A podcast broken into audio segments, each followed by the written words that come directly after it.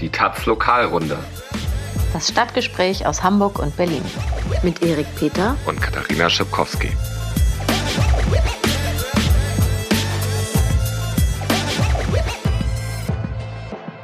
Moin, hallo, herzlich willkommen zur letzten Folge der Lokalrunde für dieses Jahr und auch zur letzten Folge vor der Winterpause. Ihr werdet jetzt nämlich drei Monate auf die Lokalrunde verzichten müssen und es kommt noch schlimmer. Es wird auch in der Zeit keine Taz-Artikel von uns geben, kein Twitter, nichts zu lesen quasi. Wir gehen quasi in den Winterschlaf. Was machst du denn da? Ja, ich schütte erstmal einen Wein ein. du schüttest einen Wein ein. Gleich aus dem großen Kübel. Auf den Schock erstmal einen Wein, ne? Okay, ja. Prost. Prost. Oh, man hört, dass es keine guten Gläser sind. Gut, sind hier nur die schäbigen Ikea-Gläser. Egal, deshalb. Die sind gar nicht von Ikea, die sind geklaut. Ach so, ein Havana Clubglas. Mhm. Ja, stimmt. Aus, dem, aus der Lieblingsbar wahrscheinlich geklaut, ne? Nee, aus der Zweitlieblingsbar. Okay. Äh, ja, wir haben uns deshalb überlegt, was wir in dieser vorerst letzten Folge machen sollen. Ähm, haben überlegt, was überhaupt so passiert ist in diesem Jahr, was wichtig war und so. Und dabei ist uns aufgefallen, das Wichtigste und Beste, was dieses Jahr passiert ist, ist natürlich, dass die Lokalrunde an den Start gegangen ist. Deshalb wollen wir euch jetzt erstmal erzählen, wie es überhaupt zu diesem glorreichen Desaster hier kam. Und ähm, dann wollen wir noch auswerten, was dieses Jahr eigentlich politisch so ging in Hamburg und Berlin und gucken, welche Stadt dabei besser abgeschnitten hat. Ja, ist ja klar. Ja, ist klar. Sehe ja. ich auch so. Ja. Gut, dann schieß mal los. Ja, Schuld an diesem Desaster ist ja so ein bisschen der Taz-Innovationsreport, der Anfang März veröffentlicht wurde. Ähm, da haben ich weiß es gar nicht, sieben Tazler oder so ein halbes Jahr dran gearbeitet äh, mit, und haben sich angeguckt, was wird eigentlich mit der Taz. Und zwar irgendwie ausgehend von der These, dass ab 2022 ähm, unter der Woche zumindest es keine gedruckte Taz mehr geben wird, weil bis dahin die Abozahlen so niedrig sind, dass es sich nicht mehr lohnt und das Minusgeschäft wird.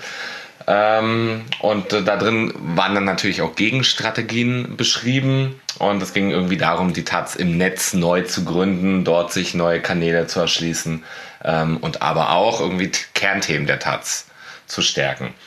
Ähm, das waren so zwei der zentralen Thesen aus diesem Report. Und für uns kamen dann noch so die Fragen dazu, die wir uns ja sowieso auch ne, in unseren Artikeln auch immer stellen. So, wie erreichen wir so eine neue, jüngere Zielgruppe? So nichts gegen die 50-jährigen und älteren äh, Taz-Genossen. So. 50 ist sehr jung bei der Taz. sehr jung. Wir grüßen alle Zuhörerinnen über 50, das freut uns ja. total.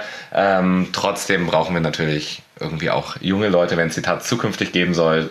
Ähm, und natürlich unsere, unser beider Frage, ähm, was ist eigentlich mit den Lokalteilen, wie sieht deren Zukunft aus? Ähm, das sind relativ große und teure Redaktionen für die Taz. Das heißt, wir brauchen dringend irgendwie Leser, Hörer, wie auch immer in Hamburg und Berlin.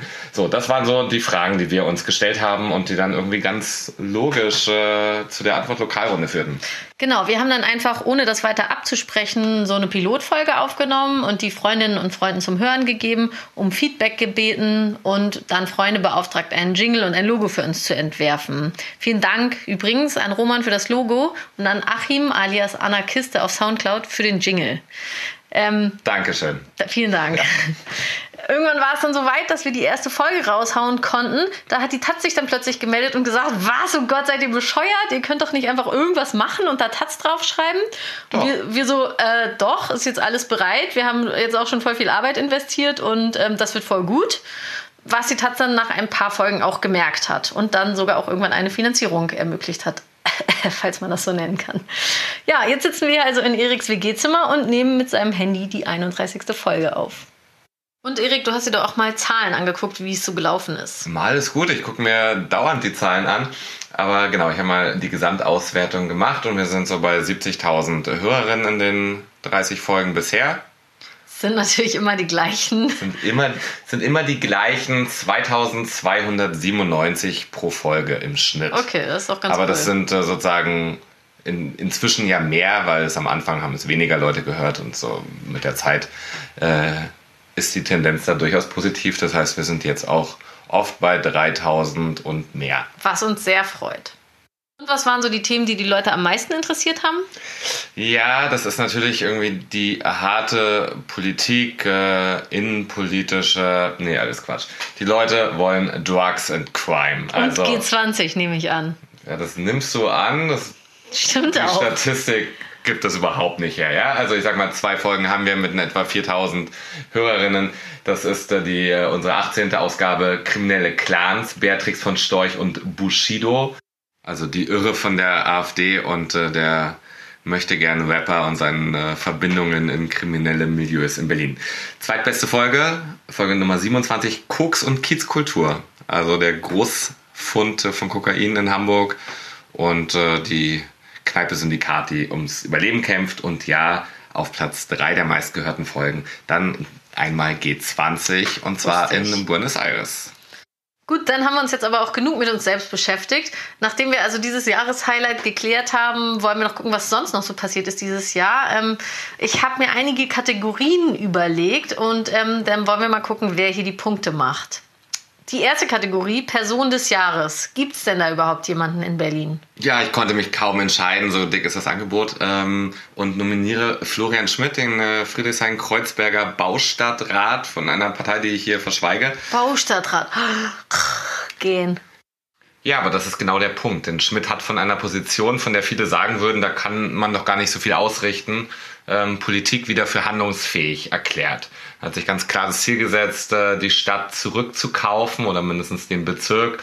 Und er ist derjenige, der das äh, Vorkaufsrecht äh, zum Ankauf von Häusern wirklich in Stellung gebracht hat und auch der erste der den quasi den Startschuss dafür gegeben hat, dass jetzt auch die Mieter in der Karl-Marx-Allee, die gerade zu großen Teilen an die Deutsche Wohnen verkauft wurde, wohl gerettet werden können. Okay, ist schon mal nicht schlecht, aber ich möchte einen draufsetzen mit Christiane Schneider, der innenpolitischen Sprecherin der Linksfraktion in Hamburg, für ihr unermüdliches Engagement im G20-Ausschuss, der im August diesen Jahres zu Ende gegangen ist. Es war ja dieser absurde Ausschuss, der die Gewalt bei den G20-Prozessen aufklären sollte, aber irgendwie nicht so richtig aufklären wollte. Und man hatte mitunter das Gefühl, Christiane Schneider war die Einzige, der dieser Selbstbeweihräucherung der Innenbehörde was entgegensetzen wollte. Sie hat viele kritische Fragen gestellt, hat auch manchmal ihre eigene Deutung dagegen gesetzt, was dort eigentlich nicht äh, erlaubt ist. Ähm, aber sie hat sehr viel beobachtet. Sie war die ganze Zeit auf der Straße beim G20 und hat auch ganz viel Polizeigewalt beobachtet. Okay, Dass der also Ausschuss trotzdem natürlich äh, ergebnislos zu Ende ging, konnte sie dann auch nicht verhindern. Konnte sie nicht verhindern, ist insgesamt auch äh, begrüßenswert, aber doch rückwärts gewandt. Ich würde sagen, zukunftsfähige Politik ist dann vielleicht in dem Fall dann doch eher in Berlin Punkt für mich. Punkt für mich, würde ich sagen. Ah, okay, ich behalte meinen Punkt. Wir gehen mal weiter. Ja. Unperson des Jahres. Ja, weil da so viele in Frage kommen, haben wir äh, versucht, es uns ein bisschen einfacher zu machen und haben unsere Twitter-Followerin gefragt, wer denn da, wen sie denn da nominieren. Und äh, bei mir eigentlich das überraschende Ergebnis für mich kam gleich mehrfach und äh, fanden auch viele gut. Sabine Kunst, das ist die Präsidentin der Humboldt-Universität zu Berlin und es sind auch eine Menge Begründungen geliefert worden, warum sie die Unperson sein soll. Nämlich setzt studentische Beschäftigte vor die Tür, klagt gegen die Studierendenschaft, statt mit ihr zu reden, gibt auch Namenslisten oder will Namenslisten der Studierendenschaft rausgeben, weil die AfD danach fragt, ähm, verteidigt rechtsradikale Positionen in der Professorinnenschaft als Wissenschaftsfreiheit und äh, hat sich auch äh, anscheinend äh, als einzige Uni und dann sie als Präsidentin gegen einen äh, Stundenlohn für studentische Beschäftigte von 12,50 Euro gestellt. Okay, bei mir war das Ergebnis hingegen äußerst eindeutig. Meine Twitter-Umfrage hat Resultate gebracht zwischen äh, Hartmut Dudde, Olaf Scholz und Hartmut Dudde und Olaf Scholz. also Hartmut Dudde nochmal der Einsatzleiter des G20-Einsatzes der Polizei und Scholz natürlich als Hauptverantwortlicher als Bürgermeister während G20. Ja, man könnte ja vielleicht auch heutige Gründe, Gründe aus diesem Jahr äh, finden, warum vor allem Olaf Scholz auf diese Liste gehört, oder? Könnte man auch, aber die sind dann natürlich eher auf bundespolitischer Ebene. Oder rote Null. Ja, in jedem Fall eine Null. Ja. In jedem Fall. Mhm. Äh, ja, und dann gab es noch einiges Personal für den Merkel muss weg Demos und aus der Hamburger AfD. Ja, Punkt geht eindeutig an mich, würde ich sagen. Na, meine Begründungen waren aber besser. Meine waren besser. Bevor wir uns hier streiten, gehen wir weiter zur besten Demo des Jahres. Und da ist Hamburg eindeutig vorne mit Welcome United, der antirassistischen Parade am 29. September. Da waren 35.000 Menschen und es war angekündigt als die größte explizit antirassistische Demo, die es bislang in Deutschland gab. Und das war es auch. Also es gab natürlich größere Demos, also in Hamburg jetzt nicht so oft, aber generell. Aber wirklich unter dem Motto United Against Racism, das gab es bisher nicht. Tolle Demo. Ich war da, fand ich wirklich ganz toll. Würde ich dir fast gerne den Punkt für schenken. Geht aber nicht. Äh, ich habe ein Demo dreierlei nämlich dagegen zu halten. Das ist äh, die Mietenwahnsinn-Demo. Sozusagen das soziale Thema der Stadt, was äh, 25.000 Leute hier auf die Straße gebracht hat und wirklich beeindruckend und kreativ war. Gefolgt von dem Anti-AfD-Protest Ende Mai, wo 25.000 und vielleicht noch viel mehr Leute auf den Straßen waren und auch die Berliner Clubszene sich endlich mal so richtig positioniert hat und als Verbindung von beidem, aus vom Sozialprotest und vom Anti-Rechts-Protest, natürlich, wie könnte es anders sein, unteilbar. Die größte Demo, die dieses Land seit langem gesehen hat, 250.000 Leute. Das ist mein Punkt. Hm. Also du hast jetzt auch drei Demos angeführt. Eine ja. hat anscheinend nicht gereicht. Ja, unteilbar. Gut. ne? Alles ja. gesagt. Okay, der nächste Punkt ist auf jeden Fall meiner. Da geht es nämlich um den spannendsten Prozess. Aber damit es ein bisschen spannender wird, kannst du anfangen. Ach so, ja, sorry, ich habe dein Highlight schon vorne weggenommen. Naja, ähm, der spannendste Prozess läuft und läuft auch nächstes Jahr weiter. Berlin-Pankow gegen den Schweinekonzern Airbnb. Berlin-Pankow sagt, Hallo, da gibt es ein augenscheinlich illegales Ferienwohnungsangebot. Wir würden gern wissen, wer bietet das denn an? Und Airbnb Deutschland sagt, hm, können wir nicht sagen, die Daten liegen leider bei Airbnb Irland und haben damit äh, Recht bekommen in der ersten Instanz. Jetzt äh, kommt die zweite Instanz. Aber hier geht es um Politik und das ist auf jeden Fall ein richtig spannender Prozess. Geht so. Also der spannendste Prozess fing Anfang des Jahres in Hamburg an und richtete sich gegen den damals 18-jährigen G20-Gegner Fabio Vettorelli. Oh, wären wir einen Periskop-Stream, würden jetzt die Herzchen durchs Bild äh, wandern. Was, du spinnst wohl. Äh, das Besondere an diesem Prozess war, dass Fabio keine individuelle Straftat vorgeworfen wurde, also jedenfalls keine individuelle Schuld, sondern einfach nur dabei gewesen zu sein am Rondenbach. Was, wenn man sich das mal so überlegt, einen schweren Einschnitt ins Versammlungsrecht bedeutet also wenn Einzelne für etwas haftbar gemacht werden sollen, was andere eventuell auf einer Demo getan haben sollen. Wobei da auf der Demo gar nicht so viel passiert ist. Die Staatsanwaltschaft und eine Kammer des Oberlandesgerichts waren trotzdem von seiner extrem schweren Schuld überzeugt und ähm, haben es so schwer ihm angelastet, dass er fünf Monate in U-Haft sitzen musste, als 18-Jähriger, der kaum Deutsch sprach. Ähm, Ende Februar ist der Prozess geplatzt, weil die Richterin schwanger war. Also das wusste man natürlich schon vorher, aber der Prozess hat sich so lange hingezogen, was auch an der äußerst ambitionierten Verteidigung lag, dass es dann eben dazu kam. Ganz ähnliche Zutaten hat auch der Prozess, der jetzt ähm, wegen der Elbchaussee-Proteste des G20-Gipfels läuft. Aber ich würde sagen, Fabio gewinnt hier eindeutig. Okay, aber ich nehme den Punkt, ich reserviere den Punkt jetzt schon mal für nächstes Jahr, wenn dann Panko Airbnb in die Knie gezwungen hat. Schauen wir mal. Dann geht es jetzt weiter mit dem Polizeistress des Jahres. Ja, also Polizeifail des Jahres könnte man ja vielleicht auch sagen. Ähm, das ist der Abzug äh, der mobilen Einsatzkommandos im Sommer 2016 von der Observierung des späteren Breitscheidplatz-Attentäters Anis Amri um die Riga Straße 94, dieses äh, linksradikale Projekt dort zu bewachen, zu überwachen, bevor dann dort äh, eine illegale Razzia im Haus äh, stattfand. Ähm, das kam dieses Jahr im Untersuchungsausschuss raus. So, und äh, das ist doch ein sicherer Punkt für mich. Geht so wieder mal. Also du hast jetzt was von 2016 angeführt. Ähm, ich würde dagegen halten. Du redest die ganze Zeit von G20. Wann war das eigentlich? 2017. Ach ja, Aber die ganze Aufklärung passiert ja. jetzt. Gut, äh, in Hamburg äh, geht der Punkt auf jeden Fall an die Belagerung der Hafenstraße und von ganz St. Pauli Süd durch die Polizei, die dort äh, so Drogenkontrollen durchführen, so nennen sie es jedenfalls. Apropos also, Drogen. schenk erstmal einen Wein nach. Mm. Ähm, das ist eine extrem hohe Belastung für die Nachbarschaft, diese permanente Polizeipräsenz, häufig inklusive Durchsuchungen von Grünstreifen und Privatgrundstücken und eine erhebliche Einschränkung der Privatsphäre. Für schwarze Menschen, die sich dort aufhalten, bedeutet das die ständige Angst, äh, auf Papiere und Drogen kontrolliert zu werden. Ähm, in diesem Zusammenhang möchte ich noch kurz die INI des Jahres aus Hamburg küren. Das ist nämlich Copwatch, eine Nachbarschaftsinitiative, die diesen Polizeieinsatz kritisch begleitet und im Frühling dieses Jahres die Methoden der Polizei kopiert hat, sich also genauso angezogen hat, zumindest diese gelben Warnwesten, die damals auch noch nichts mit Frankreich zu tun hatten, angezogen haben und auch eine Reiterstaffel aus Steckenpferden gestellt hat und dann so um die Polizei rumgaloppiert ist, was die Polizei kurz aus dem Konzept gebracht hat. Aber für die Anwohner ist das auch wichtig, ähm, diesem erdrückenden Gefühl der permanenten Belagerung durch bewaffnete Polizisten ähm, was entgegenzusetzen.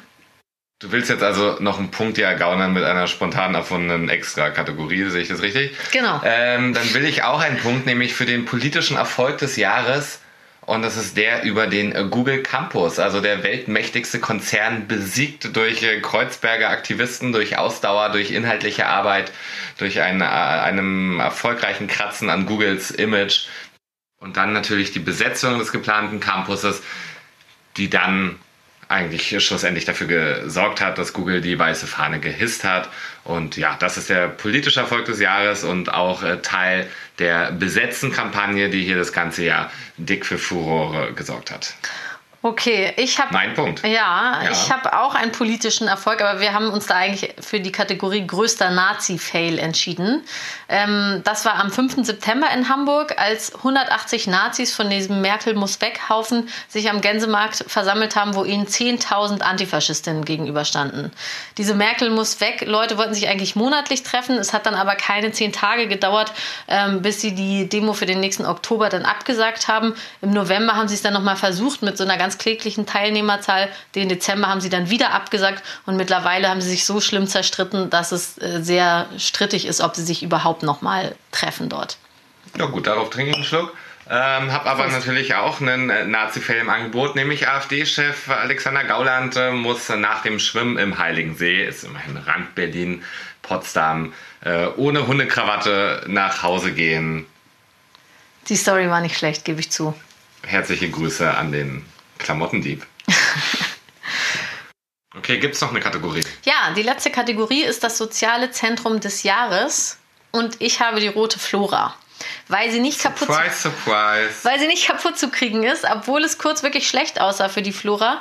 Weißt du noch, das war kurz nach dem G20-Gipfel. Wir hatten beim G20 um einen Kasten Bier gewettet, als es kurz so aussah, als sei die Polizei in der Flora. Und ich habe gesagt, nein, die Polizei ist, kann nicht in die Flora ja. gehen. Und du hast gesagt, doch, wo ist eigentlich mein Kasten?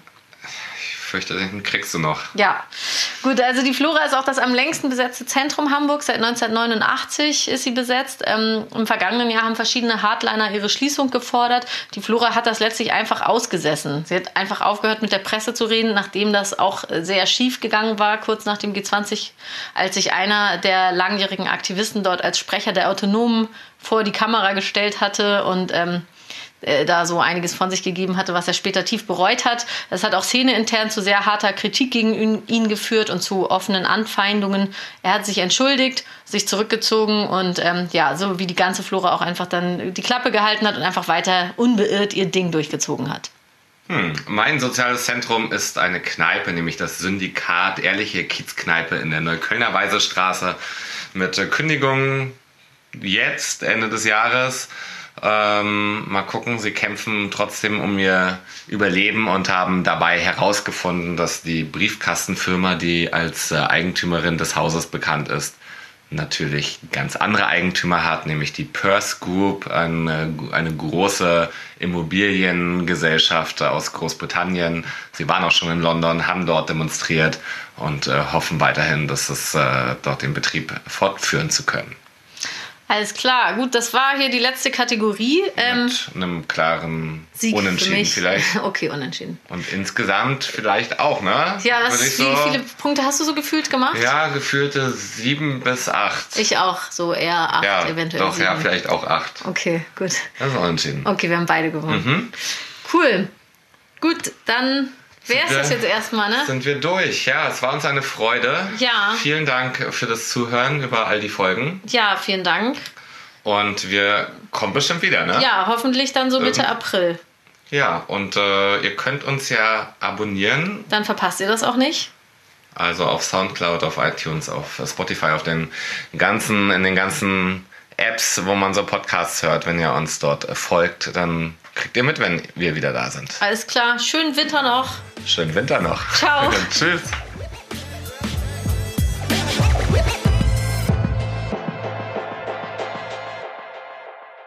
Für mehr Links im Netz unterstützen Sie mit Taz Zahlig diesen Podcast und den Journalismus der Taz im Netz. Taz Zahlig. Für ein offenes Internet und freien Zugang zu unabhängigem Journalismus. taz.de slash zahlig.